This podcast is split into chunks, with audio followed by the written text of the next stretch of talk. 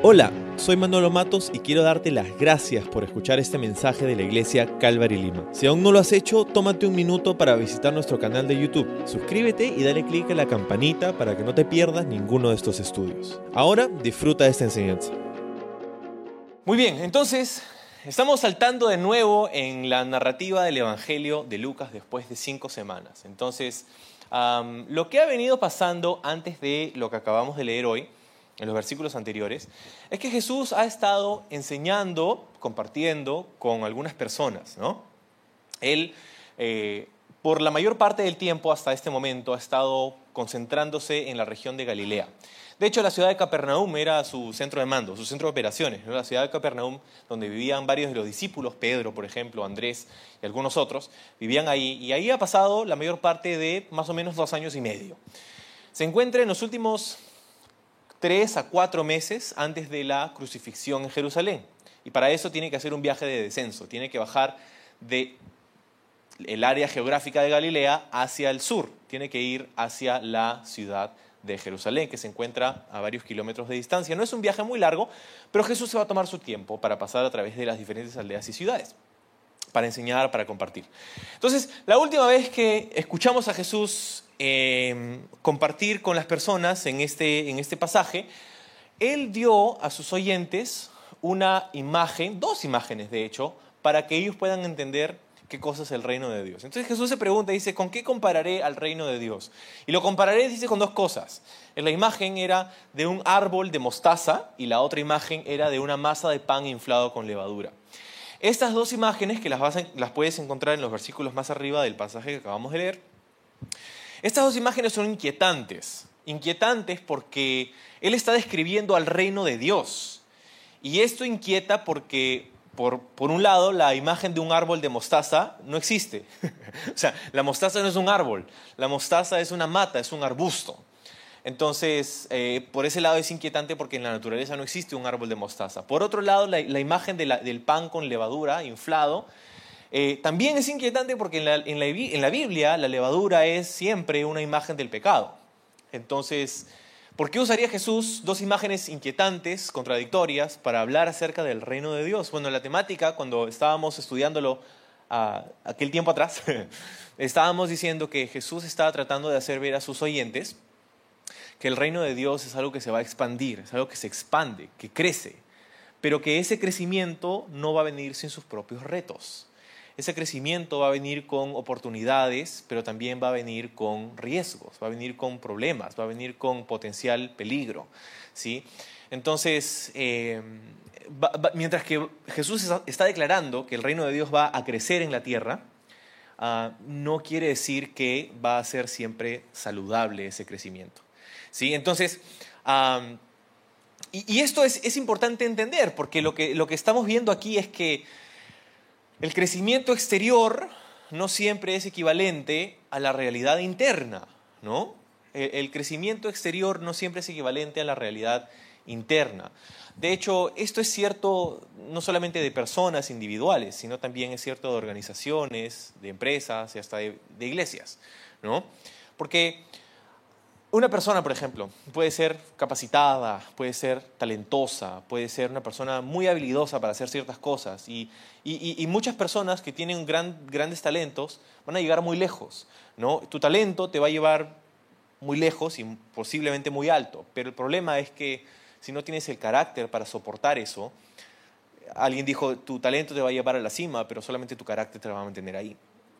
Entonces, ah, históricamente, esto de hecho sucedió con la iglesia, ¿no? Un par de siglos después, después de haber sido perseguida, la iglesia se convirtió en la religión oficial, la iglesia cristiana se convirtió, el cristianismo se convirtió en la religión oficial del Imperio Romano. Lo que sería increíble, ¿no? Porque, o sea, ¿quién se hubiera imaginado? Pero eso es lo que pasó. Y ese crecimiento, pues dio lugar a ciertas cosas eh, difí- difíciles, terribles, ¿no? Eh, como el pan con levadura, que es una imagen del pecado, como el árbol de mostaza, que es una imagen que no es natural, ¿no? Eh, que anidan las aves del, del- campo ahí, ¿no? Entonces, eh, esa, es, esa es la imagen. Entonces Jesús lo que está hablando, y lo que yo asumo es que Jesús, el contenido de las, de las enseñanzas de Jesús durante estos días, durante este tiempo, era sobre eso. Jesús iba y visitaba a sinagogas, aldeas, lugares y enseñaba. Y creo que el contenido de su enseñanza era ese. Era la salvación, era el reino de Dios. Era eh, eh, tratar de hacer entender a las personas que hay ciertos conceptos en nuestra cultura sobre Dios que no son reales. Hay ciertos conceptos que nosotros hemos adoptado y que se nos han dicho de repente, pero no son genuinos, no es, no es la verdad. Y en nuestra cultura hay muchos conceptos así también. Hay conceptos acerca de Dios que, algunas veces hemos, hemos, creído y hemos adoptado, pero no son bíblicos. ¿no? y esto es un error doctrinal, pues, ¿no? Que, a veces tenemos porque, no sé, pues porque en la cultura se nos dice que Dios, ¿no? Está enojado y que si te portas mal te va a ir mal, ¿no? Este, si desobedeces a Dios te va a caer un rayo, ¿no? Y que tengo que tenerle ese, ese miedo a Dios de que no sé y que y no soy perfecto. Entonces, hay muchas cosas que nos creemos acerca de Dios que no son bíblicas. Y tenemos que tener cuidado con eso. Entonces Jesús eso es lo que identifica en su, en su, audiencia y está hablando a las personas acerca de, que, de hecho, el, hecho de que crezca exteriormente eh, la institución ¿no? No, quiere decir que la, realidad interna de, los individuos es siempre de crecimiento también. la temática es esta. El reino de Dios crece y se expande y esto es bueno y deseable, pero eso viene con sus retos. El crecimiento espiritual, ojo, escucha esto. El crecimiento espiritual no se mide por sus logros externos, sino por la transformación interna. Esto es importantísimo.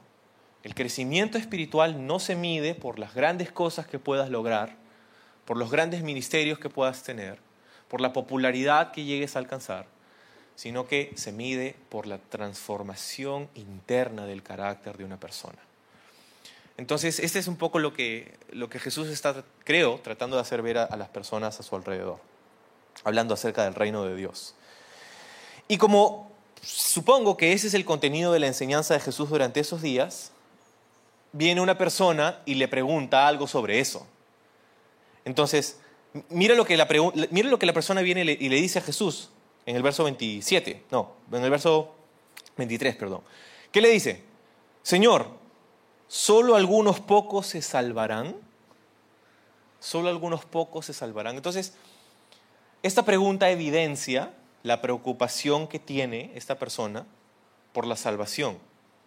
Entonces, mientras pensaba en este pasaje, eh, podemos darnos cuenta pues de que esta, esta pregunta es una reacción a la enseñanza de Jesús. Entonces la enseñanza de Jesús tiene que haber sido algo respecto a la salvación. Entonces, hey, si, si, si, si, no es exterior, si no es externo, entonces ¿cómo, ¿quiénes van a ser salvos? Algunos pocos nada más. Yo estaba preocupado. Esta persona estaba preocupada y le hace esta pregunta a Jesús. Ahora, Jesús toma el resto de este pasaje para responder a esta pregunta, lo que a mí me parece interesante. Porque si, si regresamos al inicio de que, que del pasaje que acabamos de leer, el verso anterior, el verso 22, dice, Jesús iba enseñando por ciudades y aldeas mientras seguía adelante camino a Jerusalén. Entonces, Jesús estaba yendo a Jerusalén, Jesús estaba camino a Jerusalén. Eso quiere decir que Jesús viajaba con propósito. Es más, nosotros sabemos lo que va a pasar en Jerusalén, ¿no? Un par de meses después. Sabemos que eso va a terminar en su crucifixión. Sabemos que, que eso es lo que va a suceder. Eh, la, historia de la pasión de Cristo. Eso está un par de meses más adelante y Él lo sabe. Es más, les, les, ha estado diciendo a los discípulos, esto es lo que va a pasar cuando yo llegue a Jerusalén. Y sin embargo, Jesús se toma el tiempo de pasar por ciudades y por aldeas para hablar con personas, para enseñarles, para escuchar sus preguntas y para responderlas. Me encanta eso. Me encanta, porque vemos aquí este equilibrio que, a veces falta en nuestra propia vida. Verás, algunas personas ponen sus metas personales por encima de las personas a su alrededor. Entonces ponemos nuestras metas, nuestras ambiciones, las cosas que queremos lograr encima de las personas a nuestro alrededor. Y cuando las personas hacen eso, cuando alguien pone sus metas personales encima de las personas a su alrededor, lo que suele terminar sucediendo es que esa persona se encontrará con relaciones superficiales. Las relaciones interpersonales a su alrededor van a ser superficiales porque has puesto a las personas por debajo de tus propios objetivos. Y no solamente eso, sino que también te vas a sentir solo. Con esas relaciones superficiales y en última instancia vas a terminar hiriendo o lastimando a las personas que están a tu alrededor. Por otro lado, sin embargo, hay otras personas que ponen la presión y las expectativas que otros les imponen como aquello para lo cual ellos viven. Entonces, dejo de lado mi pasión, dejo de lado lo que siento que soy llamado a hacer, porque hay todas estas otras expectativas de mí que se han puesto sobre mí, que otras personas han puesto sobre mí, y yo estoy eh, queriendo satisfacer esas expectativas y esa presión social y entonces esa persona termina usualmente frustrada, esa persona termina usualmente con una sensación de estancamiento, donde sientes que no estás viviendo al nivel de tu llamado o al nivel de tu potencial, porque estás tratando de satisfacer y complacer a las personas a tu alrededor. ¿Te das cuenta? Hay, estos, estos desbalances en, en nuestras vidas muchas veces. Y, y, sin embargo, cuando vemos a Jesús, vemos un equilibrio perfecto, en donde Él viajaba con propósito, sabía que tenía que ir a Jerusalén y sabía que había algo específico en un tiempo específico que tenía que hacer y esa era su misión. Y sin embargo, le vemos tomando tiempo para sentarse con las personas, a conversar, a recibir sus preguntas y a responderlas. Me encanta eso. Me encanta eso y nos dice algo importante también para nosotros aquí. Nos dice que tus dones y tus llamados, tus talentos, las cosas que Dios te ha dado, las cosas en las que tú, las cosas en las que Dios quiere que tú florezcas, no se van a tratar solo de ti. Se van a tratar de las personas que están a tu alrededor también. Tus dones y tu llamado por Dios siempre va a estar relacionado con las personas en tu vida. No solo se va a tratar de ti. Entonces me, encanta ver ese equilibrio en la vida de Jesús, ese balance de, tener un llamado, tener un propósito, de tener una misión, pero al mismo tiempo vivir en el día a día y poder ser de bendición para las personas que están a su alrededor. Por otro lado, otra cosa que observo al inicio de este pasaje es que dice que Jesús iba a las ciudades y a las aldeas, a las ciudades y a las aldeas. Y aunque en primera fase no nos parece una distinción muy sutil, o sea, no nos parece muy grande esta distinción entre estas dos palabras, en verdad sí era grande el contraste entre las aldeas y las ciudades. Las aldeas y las ciudades, porque ah, una, por ejemplo, Capernaum. Capernaum era una aldea en Galilea, no era una ciudad, aunque la llamamos la ciudad de Capernaum, pero en realidad eh, técnicamente no era una ciudad era una aldea y las comunidades judías que vivían en la aldea de Capernaum eran humildes, su infraestructura era, eh, no era tan desarrollada como en las ciudades. De hecho, si tú visitas Capernaum el día de hoy, vas a encontrar todavía los restos arqueológicos de esa ciudad, del tiempo de Jesús. De hecho, vas a encontrar una parte donde eh, hay los cimientos de las casas del primer siglo. Y sabes que eran del primer siglo porque son construidas con roca de basalto. La roca de basalto es una roca negra que se usó solamente hasta más o menos finales del primer siglo y después de eso se comenzó a usar otro tipo de piedra. ¿no? E, e, entonces tienes esos cimientos ahí y, las estructuras eran de casas que más que nada eran se, parecen como un laberinto de habitaciones que eran construidas mientras que la familia crecía. ¿no? Y bueno, tenemos acá, vamos a construir otro cuarto, y, así, así se ven estas, eh, estos, estos, restos arqueológicos de la ciudad de Capernaum. Pero sin embargo, unas cuantas millas de distancia, unos cuantos kilómetros de distancia, tenemos ahí a la ciudad de Becheán, que era una de las ciudades grandes del ah, Imperio Romano en esos días. Eh, y tenemos también en Becheán restos arqueológicos impresionantes. En esta ciudad habían casas de baños, o sea, spas, ¿no? Habían este, templos de adoración pagano, había una calle central que se llamaba El Cardo. Cada ciudad romana tenía su calle central que se llamaba El Cardo, que estaba adornada con columnas en ambos lados de la calle, impresionante, ¿no? había mucho tráfico, mucha congestión, mucho movimiento, mucha actividad y esa era pues la dinámica de una ciudad romana. Y el gran contraste, pues, ¿no? Con la ciudad, con las aldeas judías. Entonces, este gran contraste nos habla de varias cosas. Nos habla primero del hecho de que el ministerio de Jesús no estaba eh, dirigido hacia un segmento particular de la población. No solamente vamos a las ciudades porque ahí están las élites y les vamos a alcanzar a ellos, no. O no solamente vamos a las, aldeas porque ahí están los, los que no tienen la educación formal y los que podemos engañar más rápido, no, no. No. ambos, en las ciudades y en las aldeas. Jesús quiso ministrar a ambas personas. De hecho, hay una, acusación hoy día que, algunas personas hacen acerca del cristianismo, ¿no? Y algunos dicen que el cristianismo solamente funciona para aquellos que no tienen una educación formal, para aquellos que no tienen un nivel socioeconómico alto, solamente funciona para ellos que son más incrédulos, que necesitan ayuda, ¿no? Pero nosotros que, ah, que tenemos más, como nosotros para ellos somos los más intelectuales y entendemos nosotros que, que eso le funciona a ellos, pero nosotros no. Ahora yo te diría que esa, si alguna vez has escuchado a alguien o has sentido, digamos, esa esa actitud en, algunas personas que de repente piensan así acerca del cristianismo, pues te, puedo decir que no es nada nuevo. De hecho, eh, uno de los padres de la iglesia se llamaba Orígenes de Alejandría y él escribió una obra súper importante que se llama Contracelso alrededor del año 248 más o menos después de Cristo, o sea, segundo siglo. ¿no? Y, en esa obra contra Celso él está diciendo, justamente una de las acusaciones de Celso era que, era un filósofo pagano, Celso, que escribió acerca del cristianismo y que dijo eso, que, solamente las personas de bajo nivel, para ellos funcionaba el cristianismo, pero... Y él escribe este, este, que es uno de los tratados apologéticos más importantes del cristianismo antiguo, Ah, y, ahí Orígenes escribe acerca de, por qué eso es, incorrecto. ¿no? que, y, básicamente lo que, lo que dijo es, algo así, de que tanto, tanto los orgullosos como los necesitados se encuentran en la misma condición sin el Evangelio. Las personas en las ciudades y las personas en las aldeas eh, necesitan el Evangelio de igual manera. Ah, exteriormente pueden parecer diferentes, pero son uno y lo mismo sin Cristo.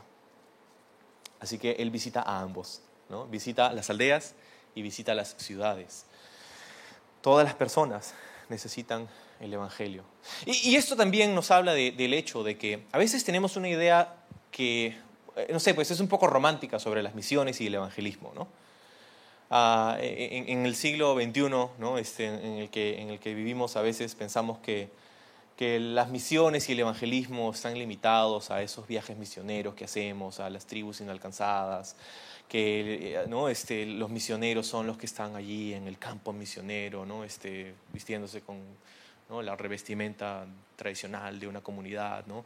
que no ha sido civilizada por el occidente. Y, y, tenemos esta imagen romantizada en nuestra cabeza sobre la, la realidad de las misiones y, y, creo que cuando vemos el misterio de Jesús nos damos cuenta que no hay nada más alejado de la verdad. O sea, sí, eh, esas personas sí necesitan el Evangelio, pero también con la misma intensidad lo necesitan las personas que están en tu entorno, tus familiares, tus amigos, las personas que vas a ver mañana en tu trabajo. Esas personas tienen la misma necesidad del Evangelio que aquellas personas que pensamos vamos a alcanzar en un viaje misionero. Ahí donde estás hay personas que no conocen a Cristo y necesitan el Evangelio de la misma manera, con la misma necesidad, con la misma intensidad. Entonces es importante darnos cuenta de eso. Está bien, hagamos viajes misioneros, hagamos la obra, vamos, ¿no? hacemos, nos organizamos y lo hacemos. De hecho, históricamente nuestra iglesia ha hecho muchos, muchos viajes misioneros a lo largo de, la vida de nuestra iglesia a diferentes partes del Perú e incluso afuera del Perú. ¿no? Y, lo vamos a seguir haciendo, Dios mediante, pero, pero no pensemos que eso es todo lo que es misiones y evangelismo. El evangelismo no es solamente vamos y nos ponemos polos y hablamos con extraños en las plazas, no. El evangelismo es tener, sentarte a tomar una taza de café con la persona con la que trabajas para escuchar sus problemas y apuntarles a Jesús y presentarles el evangelio de una manera que le hace sentido a ellos también. ¿Te das cuenta? Entonces, Jesús va a las ciudades y Jesús va a las aldeas. Y entonces, hay una pregunta, ¿no? Algunos pocos se van a salvar. ¿Será así? Y Jesús responde de esta manera en el verso 24. Dice, esfuércense por entrar por la puerta angosta del reino de Dios. Porque muchos tratarán de entrar, pero fracasarán. Entonces Jesús habla aquí sobre una puerta angosta. Dice, esfuércense por entrar. ¿Por dónde? Por la puerta angosta del reino de Dios. Entonces la imagen aquí, yo estaba preguntándome, ¿no? ¿Cuál es la imagen que Jesús está tratando de poner en la mente de sus, de sus oyentes? ¿no? Y la imagen es de una ciudad. Está hablando del reino de Dios. Entonces, me parece curioso porque cuando Jesús habla acerca de lo que nosotros tradicionalmente llamamos el cielo, Jesús no utiliza casi nunca esa palabra el cielo, sino que Jesús habla acerca del reino de Dios. Y creo que es mucho más eh, significativa esa frase, porque cuando nosotros hablamos del cielo, el cielo, el cielo, el cielo, estamos hablando de qué? Estamos hablando del, momento en, en nuestro futuro en donde vamos a poder pasar la eternidad con Dios. E, el cielo es la presencia de Dios, esa condición eterna, cuando es nuestro tiempo en esta vida termine y, por la gracia de Jesús podamos estar ¿no? en, la eternidad. Ese es el cielo para muchos de nosotros. Pero tristemente el cielo no comunica la realidad de lo que significa ese momento en la historia. Y, digo tristemente porque muchas personas, gracias a eso, gracias a la falta de claridad sobre lo que es el cielo, viven sin una emoción para eh, eh, esperar ese tiempo, ¿no? Es como el cielo, yo no sé si quiero, o sea, no es que quiero ir al cielo porque me, me, me, llama la atención, sino que mm, no me gusta la alternativa. ¿no? Este, no, no quiero ir al otro lado, entonces, ok, puedo ir al cielo. Pero no, no hay una quizá una emoción, un anhelo, una expectativa sobre eso, porque hay una falta de claridad sobre lo que eso significa, porque decimos cielo y para algunos cielo de repente puede ser una cuestión como que vivimos ahí flotando como gasparines con alas, bebitos desnudos, tirando flechas, y yo no sé si quiero eso por la eternidad. Pero cuando vemos en la Biblia, encontramos que el cielo de hecho no es una ah, experiencia etérea, abstracta, interminablemente aburrida, ah, sino que es de hecho todo lo contrario. Es un, lugar tangible, real.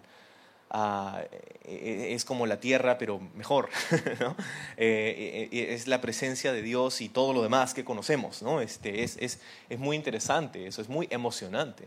Entonces Jesús habla no del cielo, sino del reino de Dios. Y me gusta eso. Me gusta que Jesús use esa frase porque lo que denota el reino de Dios es que es un lugar donde Dios está y donde Dios reina. Está hablando de la presencia y la soberanía de Dios. Es el reino de Dios. Eso es algo que a mí me emociona, ¿no?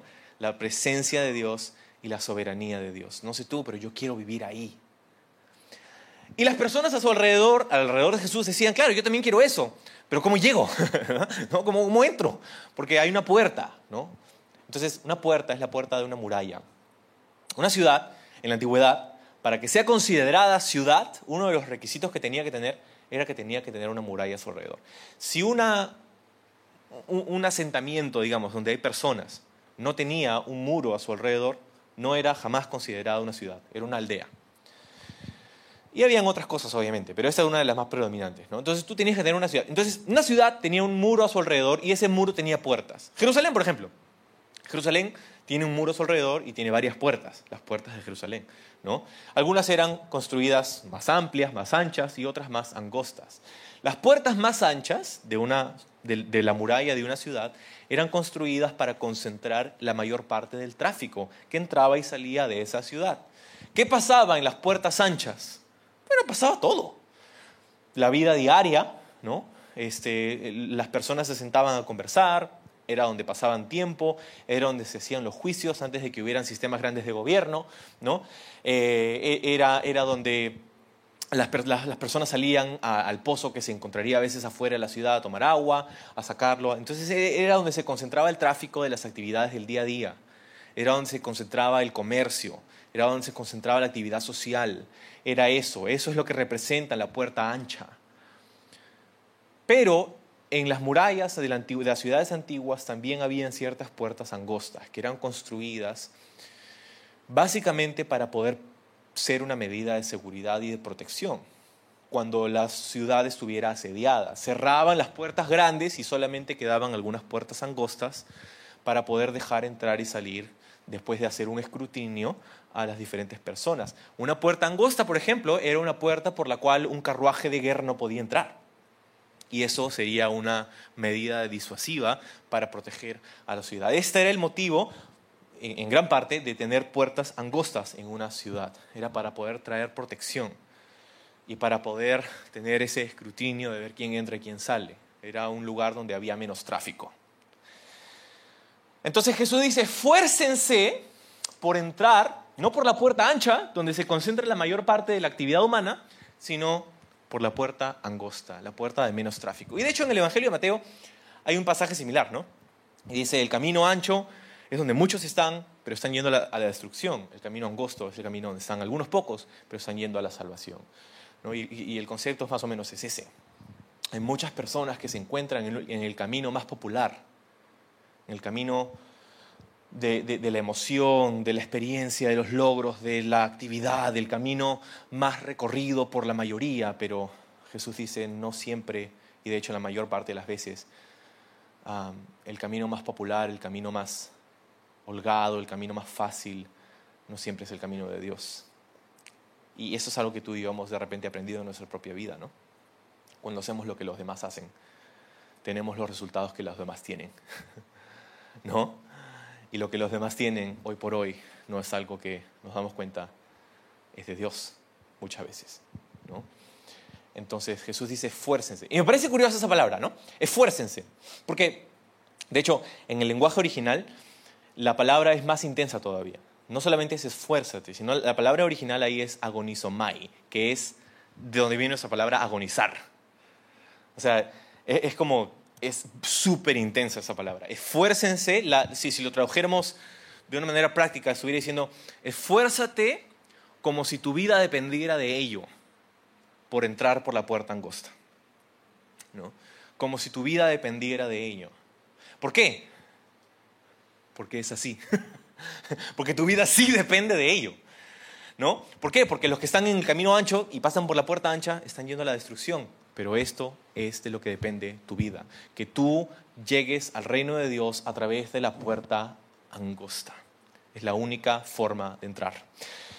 Tú sabes, nosotros, mi esposa y yo, mis hijos, hemos estado viajando las últimas semanas. Y hemos estado pasando a través de diferentes aeropuertos y todo esto, ¿no? Y, te puedo decir que una cosa es ingresar al terminal de un aeropuerto, donde tienes puertas grandes, automáticas, ¿no? Que pasas y se abre, ¿no? Este, y entras y no hay ningún control, tú pasas, entras, no hay ningún, porque no hay necesidad de ningún control hasta ese punto. Una cosa es entrar ahí, pero otra cosa es entrar a una sala de embarque. ¿no?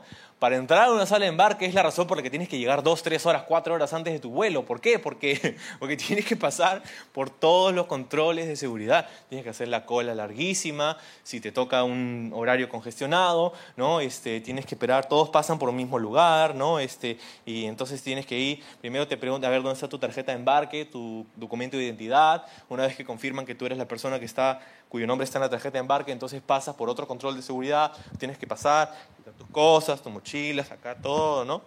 Luego pasar, ah, pip, pip, no, tienes que pasar. Y así, entonces tienes todos esos controles rigurosos de seguridad. Y es una experiencia muy diferente entrar a una sala de embarque que entrar al terminal de un aeropuerto. ¿no? Y, uh, y, y, Jesús está diciendo, está haciendo una comparación similar, ¿no? Está diciendo, mira, para entrar al reino de Dios, no, es que todos van a entrar, necesitas, hay algunas cosas, hay una puerta, hay un lugar por donde tienes que entrar específicamente. ¿no? Y, sigue Jesús explicando, ¿no? vamos a ver lo que, lo que explica Jesús aquí, en el verso 24, 25. Porque dice, cuando el Señor de la casa haya cerrado la puerta, será demasiado tarde, ustedes quedarán afuera llamando, rogando, Señor, ábrenos la puerta, pero Él contestará, mira lo que contesta, en el verso 25, no los conozco y no sé de dónde vienen. Entonces, ustedes dirán, su, refutación será lo que ustedes van a responder, pero comimos y bebimos contigo y enseñaste en nuestras calles. ¿Ok?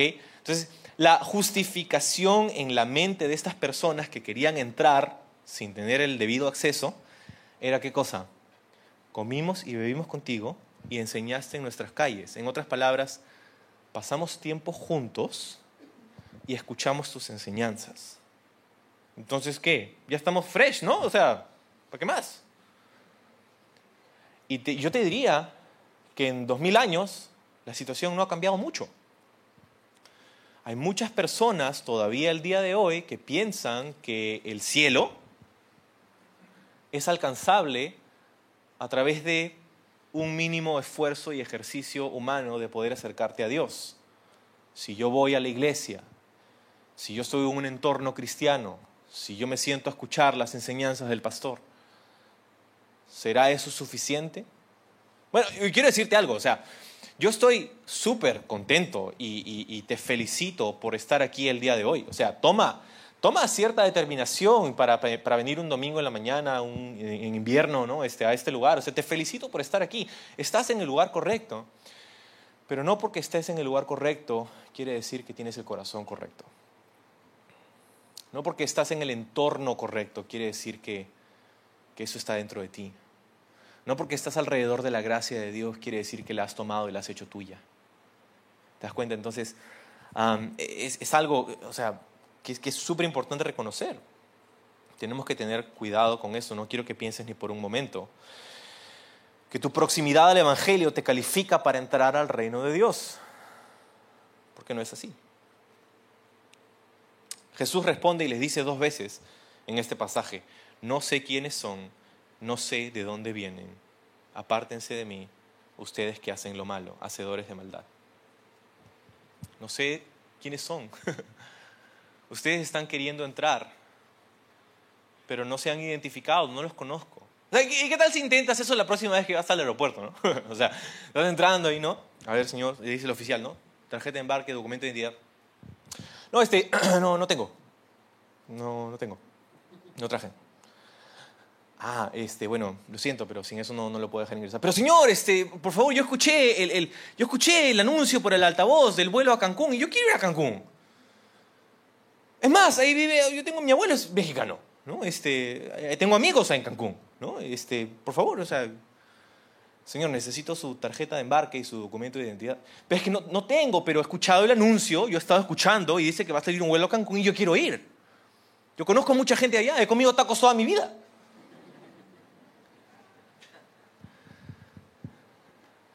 siento, Señor, no puede ingresar. Y, creo que muchas veces sucede eso y será, será trágico y será triste que personas piensen que por haber, por haber escuchado enseñanzas, por haber asistido a la iglesia, que eso significa que son parte del reino de Dios y, y no lo es. No lo es. Jesús dice, esfuérzate como si tu vida dependiera de ello, por pasar por la puerta angosta. Asegúrate de tener una tarjeta de embarque y un documento de identidad para ingresar al reino de Dios. Y en los próximos minutos quiero, quiero tratar de, de echar un poco de luz sobre lo que es eso. si es tan importante, ¿qué es y cómo lo hago? ¿No? Porque si mi vida depende de ello, entonces Manolo más te vale que me, que me digas. ¿no? Entonces, Jesús procede a, eludir a, ciertas, a ciertos conceptos equivocados que tenían las personas sobre eso, sobre el reino de Dios. Primero les dijo, no los conozco, no sé de dónde vienen, apártense de mí, ustedes que hacen el mal. La frase original para aquellos que hacen el mal es una frase que significa los que trabajan para la injusticia, los, que, los trabajadores de injusticia. O sea, la palabra es la palabra que se usa en otras traducciones como labrador, una persona que, es contratada para un trabajo. ¿no? Entonces, hacedores de maldad son los que, los que, cuyo, tiempo, cuyo trabajo a tiempo completo es el perjuicio y la injusticia. Esa es más o menos la frase aquí. Entonces, lo que está diciéndoles es, ustedes, yo no sé para quién, o sea, ustedes, su trabajo a tiempo completo es la maldad, y no sé quién será su jefe, pero yo no soy. Así que aléjense de mí, por favor. ¿no? Entonces, habrá llanto, dice en el verso 28, y rechinar de dientes. Lo que es una frase, ah, o sea, el llanto y el rechinar de dientes es una frase dura, ¿no? Es una frase muy intensa. Rechinar de dientes originalmente también es una frase de la que uh, viene en términos eh, médicos el día de hoy, ¿no? Eh, odonto. Este, la odontología, ¿no? Odonto es esta frase que tiene una raíz griega, que es la, palabra aquí para dientes. Y la palabra rechinar es, de donde viene nuestra palabra bruxismo, que es de donde hacemos, eh, has ido al, odontólogo y de hecho estás haciendo bruxismo con tus dientes, no estás bruxando tus dientes. ¿Qué cosa? ¿Qué es eso? Es cuando tienes en la noche o inconscientemente durante el día, estás poniendo una tensión en los músculos de tus mandíbulas y estás rechinando, estás frotando tus muelas, tus dientes, y esto hace que se produzca un desgaste. Y hay un típico sonido detrás de, esa acción de personas que, hacen eso durante la noche a veces. No, no, no, te lo voy a hacer ahora, ¿no? pero, pero es un, un sonido ahí del brucismo de los dientes. Esa es la palabra aquí. Típicamente esta condición de brucismo está relacionada al estrés. ¿no? Estás estresado e inconscientemente estás así, estás tenso, todos estos músculos están tensos. ¿no? Este, y, es así de intensa esta frase aquí, que dice, ese va a ser un momento tan difícil para ustedes, porque no solamente van a estar tristes y decepcionados, sino que también van a estar frustrados de que no, ¿Por qué? Porque dice que van a ver ahí, en el reino de Dios van a ver a Abraham, Isaac y Jacob y los profetas, pero ustedes van a ser echados afuera. Qué trágico, ¿no? Qué triste. De personas que pensaban que por su proximidad al Evangelio, que por su proximidad a Jesús, estarían en el reino de Dios en la eternidad y que llegan a ese lugar y se dan cuenta que no era así. Qué trágico. Cuando Jesús menciona a Abraham, Isaac y Jacob y a los otros profetas, está hablando acerca del linaje de estas personas. Yo asumo que Jesús estaba hablando con judíos. Seguramente habían no judíos en el entorno, pero la audiencia principal era, eran judíos. Y la actitud predominante de los judíos religiosos en ese día, en el día de Jesús, era de dar por sentado el favor de Dios, no solo por su adherencia a la ley, sino también por su linaje su linaje. Nosotros somos judíos, de sangre judía. Ellos se consideraban elegidos por Dios por encima de todos los demás grupos étnicos y tenían ese sentido de elitismo divino, teológico, ¿no? Que después de todo eran los descendientes de los patriarcas. Y por eso los gentiles para ellos eran considerados como la escoria de la tierra, la leña para el fuego del infierno. Los gentiles son los no judíos. Literalmente eso es lo que ellos creían. Entonces Jesús les dice, espera un momento, Tú puedes ser descendiente de Abraham, pero eso no quiere decir que eres parte del reino de Dios. ¡Uh! ¿Por qué? Porque la salvación no es una condición hereditaria. Y eso es importante entender. La salvación no es una condición hereditaria. Pero mis padres son pastores, mis padres son misioneros, mis padres son cristianos. Yo he sido criado en una iglesia, he vivido en la escuela dominical toda mi vida. La salvación no es una condición hereditaria. De hecho, ese es el gran problema, por ejemplo, de, uno de los grandes problemas de la iglesia en los Estados Unidos. Que han crecido en eso, han, crecido en la iglesia toda su vida. Y, piensan que ya yo no me puedes explicar nada, ¿no? porque yo toda mi vida yo he estado toda mi vida en la iglesia. ¿Cómo le explicas a una persona que siente que no necesita la gracia de Dios que verdaderamente no es así. Es difícil, ¿no? Es tranca.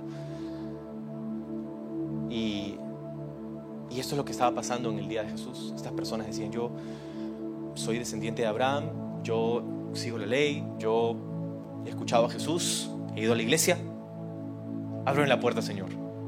Y Jesús le dice, no, no, nunca te conocí. Es más, en el verso 29, dice, vendrán personas de todas partes del mundo del oriente, el occidente, el norte y el sur para ocupar sus lugares en el reino de Dios. Y algunos, dice, que ahora parecen eh, más importantes, dice, algunos que ahora parecen menos importantes, ese día serán los más importantes. Y algunos que ahora son los más importantes, en ese día serán los menos importantes. Entonces, Jesús termina diciendo, hey, no solamente la salvación no es una condición hereditaria, sino que no, solamente, no, está limitada a un grupo étnico. Van a venir personas de todas partes del mundo a tomar su lugar en el reino de Dios. Qué genial esa declaración. Porque está años después o años detrás, digamos, de, la realidad. Eso pasó. Ha pasado.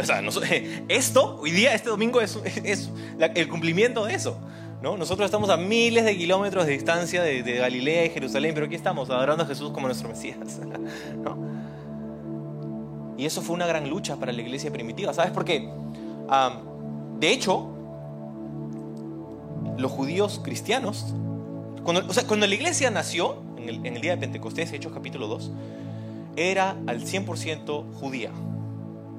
La iglesia en su inicio era enteramente judía y por los primeros 10 años por lo menos eran solamente judíos los cristianos. Pero algo pasó que cambió eso. Vino una persona que se llamaba Saulo de Tarso y comenzó a predicar el evangelio a los gentiles, no eran judíos. Y los gentiles comenzaron a venir a Cristo y decir, sí, eso es para mí también. Yo también lo adoro, yo también necesito su gracia, yo también necesito el evangelio. Y en Jerusalén no sabían qué hacer los apóstoles, los líderes, los cristianos que por 10 años por lo menos han sido, nosotros somos el cumplimiento, la iglesia, ah, y después vienen estos gentiles y ¿qué hacemos con ellos? De hecho, esa fue la razón por la que tuvieron el primer concilio eclesiástico en Hechos, Hechos capítulo 15. Ese fue el motivo. No sabemos qué hacer con estos gentiles que se están convirtiendo. ¿Qué decimos que se circunciden, que sigan la ley o, o no? O sí, o qué hacemos, ¿no? una lucha para ellos y Jesús está declarándolo aquí, está profetizándolo. Van a venir muchas personas de diferentes partes del mundo a tomar sus lugares en el reino de Dios. De hecho, tomar sus lugares es la palabra reclinarse en el lenguaje original. Van a venir a reclinarse y la idea detrás de reclinarse es de un banquete, de una cena. ¿No? Es, evoca a la última cena. Los discípulos se sentaron en una mesa que no es la imagen de la mesa de, la última cena de Da Vinci, no, es, una mesa que se llamaba el triclinio, que era una mesa de tres partes en forma de U. Y alrededor de esa herradura se sentaban los invitados sobre su lado izquierdo o derecho, ¿no? Este, y se reclinaban en la mesa. No tenían sillas necesariamente, sino que eran cojines en el piso y se sentaban y con una mano, con su mano derecha típicamente, se sentaban y comían. Esa es la idea. Se reclinarán en el reino de Dios, dice, de todas partes del mundo. Qué increíble, qué hermoso el reino de Dios. Y termina diciendo, los que ahora parecen menos importantes serán los más... Hay un juego de palabras, ¿no? Los, los primeros y los postreros, los primeros y los últimos. La palabra es protos y escatos, los primeros y los últimos. Lo que, está, lo, que hay aquí en este último verso es dos juegos de análisis dos juegos de valorización. Una es la valorización que hacen las personas de ti. Por quien tú eres, por lo que has logrado, por uh, tus talentos, por tu historial. ¿no? Hay una valorización que el mundo hace de ti. El segundo juego de valores es el que Dios hace que típicamente no tiene nada que ver con el primer juego de valores. Y, es más, usualmente es todo lo opuesto. Usualmente lo que el mundo dice de ti es opuesto a lo que Dios dice de ti. Y no solamente es lo que el mundo dice de ti, sino es lo que tú piensas de ti también, ¿sabes? Porque todos tenemos un diálogo interno. Es más, yo te diría que la persona a quien más escucharás a través de toda tu vida es a ti. Por eso lo que tú te dices a ti mismo importa. Nadie tiene más influencia sobre tú que ti. Es verdad. Entonces, nos hablamos todo el tiempo, aunque no nos damos cuenta. Nos estamos diciendo cosas a nosotros mismos. Es ese diálogo interno. Y, y muchas veces, la mayoría de las veces, ese diálogo interno no es positivo. Es de hecho bastante negativo, es bastante tóxico. Lo que nos decimos a nosotros mismos a veces. Es algo con lo que yo lucho, por ejemplo. ¿no? Si puedo ser vulnerable contigo esta, esta mañana. O sea, yo ah, lucho con la idea de que no soy suficiente. Cada, cada, día prácticamente tengo que luchar con ese pensamiento de que no, ah, mi voz, mi aporte en realidad no, no hace la diferencia, ¿no? no importa. Es más, es parte de la razón por la que casi no posteo en redes sociales no porque soy una persona muy privada, sino porque siento que a nadie le importa. o sea, ¿para qué voy a publicar algo en redes sociales si a nadie le importa ver mi vida? Eso es lo que está en mi mente. ¿no? Esa es, esa es la, la lucha. ¿no?